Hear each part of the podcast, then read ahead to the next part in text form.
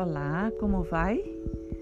Eu sou Maria José Rios de Souza, sou terapeuta ocupacional, especialista em gerontologia e quero começar esse episódio para falar sobre depressão na pessoa idosa.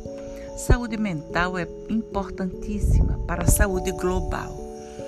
E hoje eu estava lendo A Sublime Arte de Envelhecer de Anselm Grum e me deparei na página 75 com um texto importantíssimo que eu quis trazer aqui para nossa reflexão.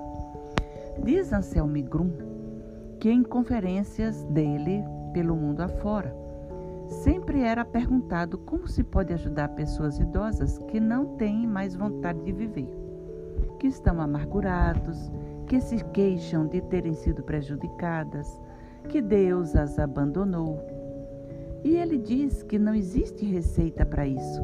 A primeira coisa é ouvir o que o idoso tem a dizer, sem fazer nenhum julgamento. Em vez de dizer que já ouvimos essas histórias tantas vezes, nós deveríamos mostrar o nosso interesse. E podemos até perguntar: como foi que você se sentiu?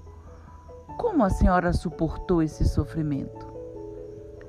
Quando a outra pessoa percebe que é levada a sério, suas dores param e ela para de se queixar. Podemos também perguntar-lhe como entende isso, como entende aquilo outro, como é que ela explica a situação.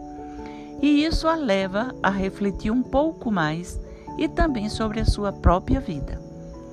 O certo é que nós não podemos, de forma alguma, abordar de maneira moralizante a pessoa idosa e dizer-lhe que, na qualidade de bom cristã, de boa cristã, deve aceitar seu sofrimento, deve ser agora um exemplo de fé, esse tipo de coisa.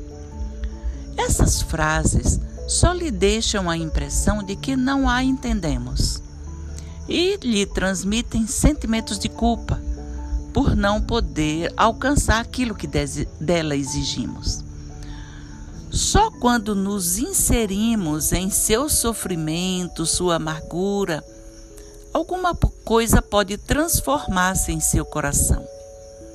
É claro que nós não devemos só ficar na confirmação do seu sofrimento, mas perguntar-lhe como pretende agir se continuará dando poder ao seu passado sobre o que ela já passou, deixando que as pessoas que a feriram e enganaram a conduzam até a morte.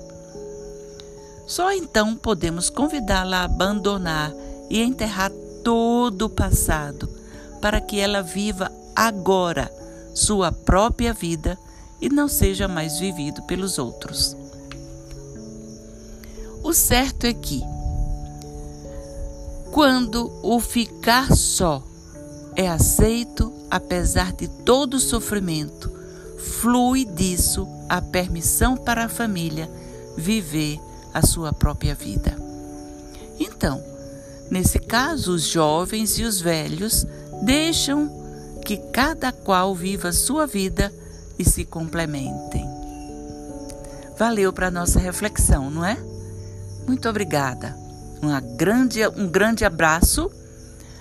E daqui a 15 dias teremos uma nova história. Um grande abraço. Você pode também divulgar entre seus amigos e profissionais as histórias que nós contaremos aqui. Um forte abraço.